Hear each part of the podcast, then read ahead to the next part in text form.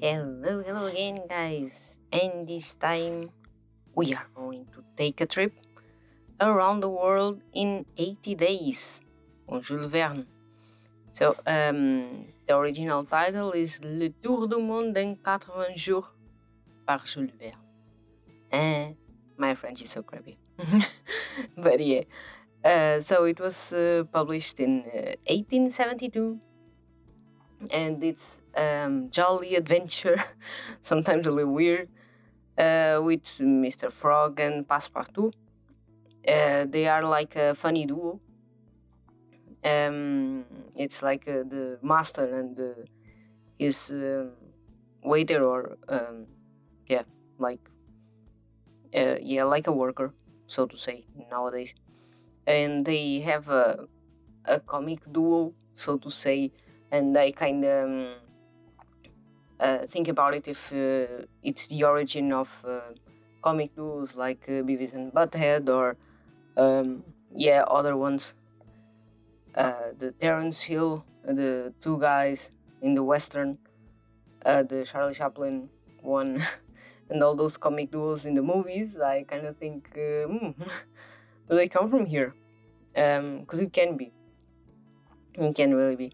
Um, so uh, this book is um, on the Steamvember, on my challenge of reading steampunk in November, and it was a really nice experience. It's not like the steampunk that we know um, in the nowadays, because the genre started with Jules Verne uh, and um, George, uh, no, sorry, H.G. Wells,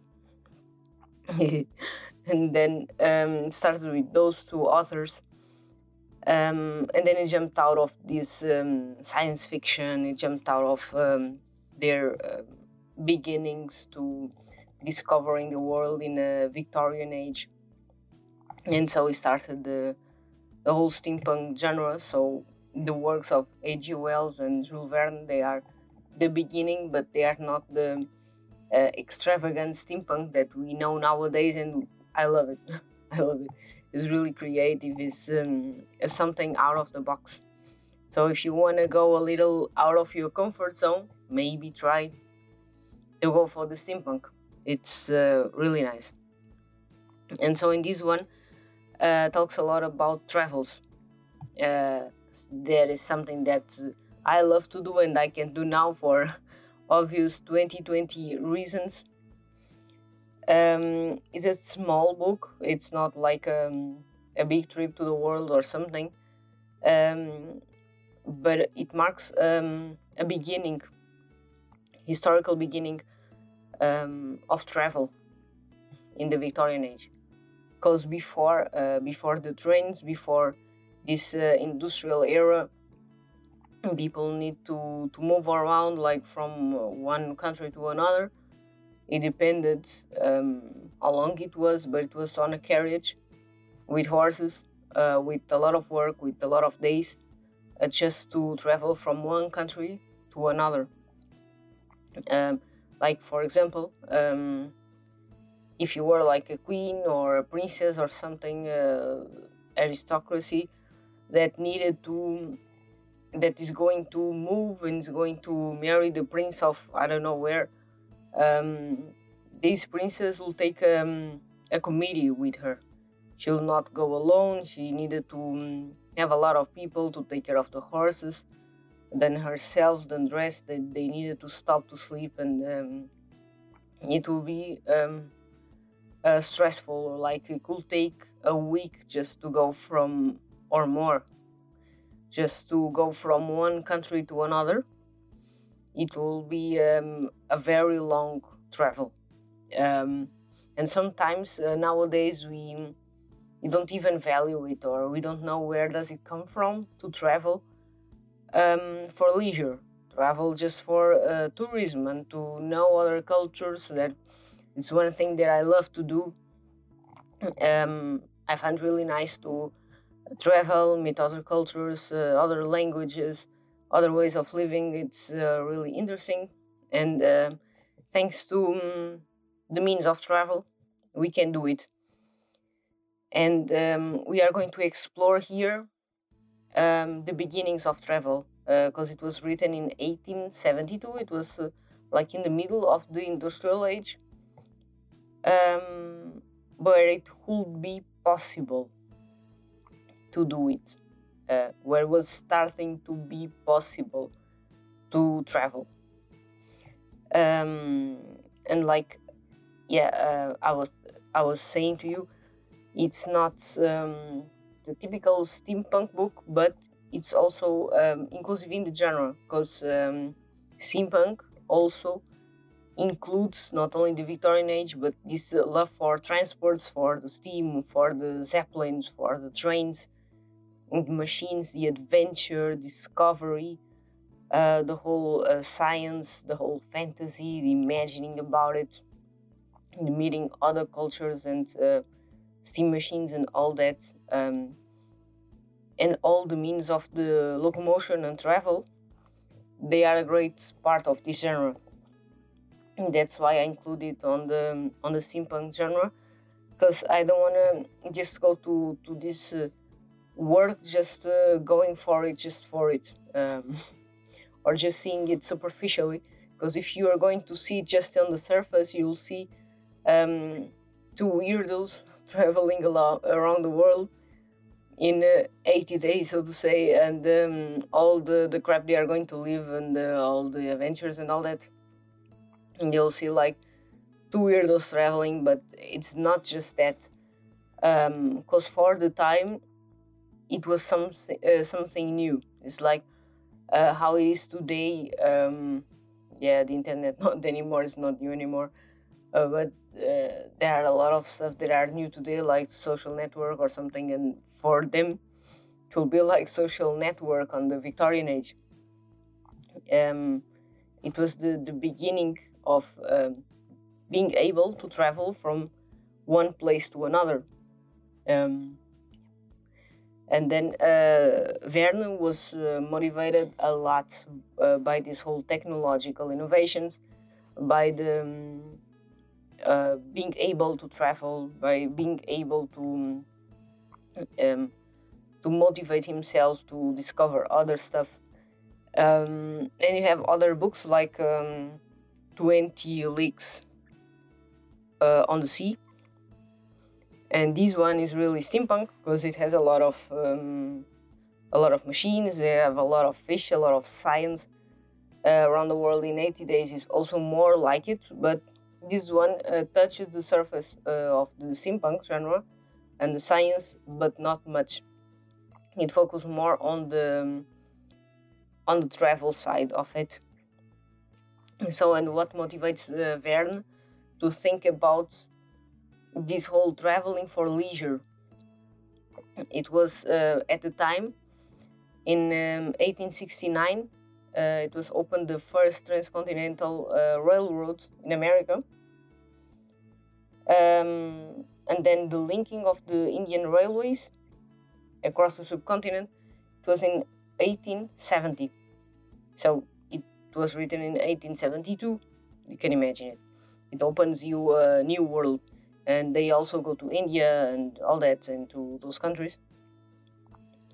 Um, and then you have the um, opening of the Suez Canal, um, the sea level waterway um, in Egypt that uh, connects the um, like the Mediterranean Sea and the Red Sea, um, and define the uh, like define the little the, the border between the Africa and Asia.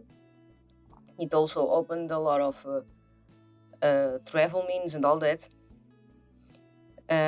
openings of uh, construction and all that they made able uh, and made possible and faster um, for us to travel from one country to another. You didn't need to have days on a carriage. You could go catch a train, um, buy the ticket, and off you go. That will be the the most possible way and the most um, uh, leisure and uh, nice way to travel. Um, and yeah, um, you you could be a tourist in this time.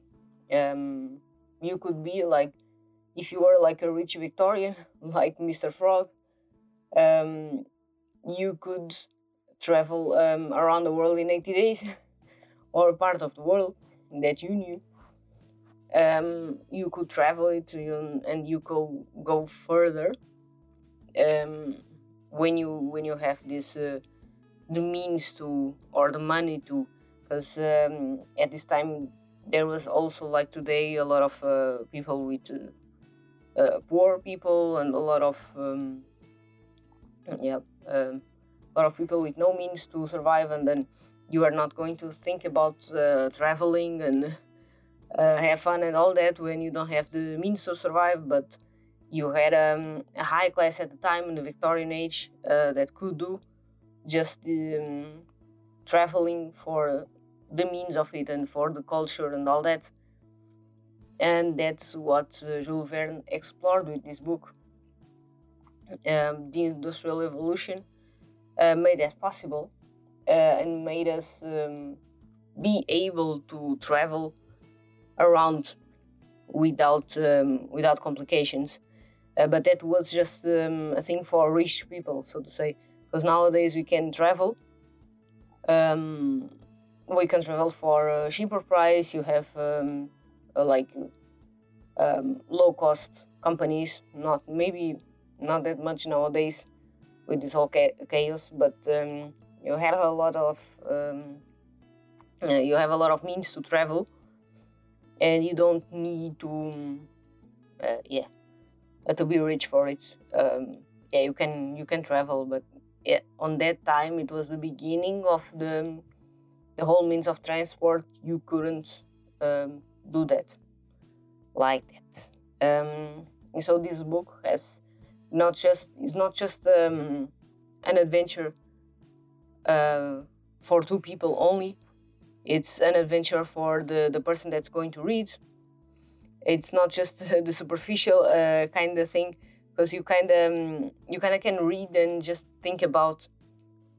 You know, there are two idiots uh, traveling. It's uh, yeah, it is that. But if you're going to explore a little more on the history, if you're going to go, um, if you're going to go a little more deep on it, uh, if you're going to explore it, um, then you're going to see more of it. Um, and especially if you're going to read in the historical perspective of it, you're going to find out a lot more. Uh, so I really love to um, explore this book and um, to explore the history behind it. And uh, I I had no idea really. I I was uh, just uh, reading for the thrill, and uh, I loved it really. Um, but I, I, was not expecting that it was just um, a milestone in in something that I love to do, that is traveling. And yeah it was a surprise. Uh, it's not a genius. the book I gave it like uh, three or four stars in Goodreads. Uh, it's not a genius thing because uh, I think he goes more genius on the 20 miles. Um, but yeah, it's not really the um, the most thrilling thing. But uh, I wanted to explore this uh, this whole other perspective um, of this book, not just being the, the surface of um, the whole traveling thing and the adventure of two idiots. So, um, and for the steampunk or the steamvember um, that I wanted to read in November, uh, that's not the last one. Tomorrow I'll have the last book. Uh, this is the uh, almost the last one, um, and I hope you got your eyes open uh, for another genre that is steampunk that includes so many other genres like um, crime, like um, fantasy, like sci-fi. Um, it goes also into the historical fiction, and you have a lot of comics.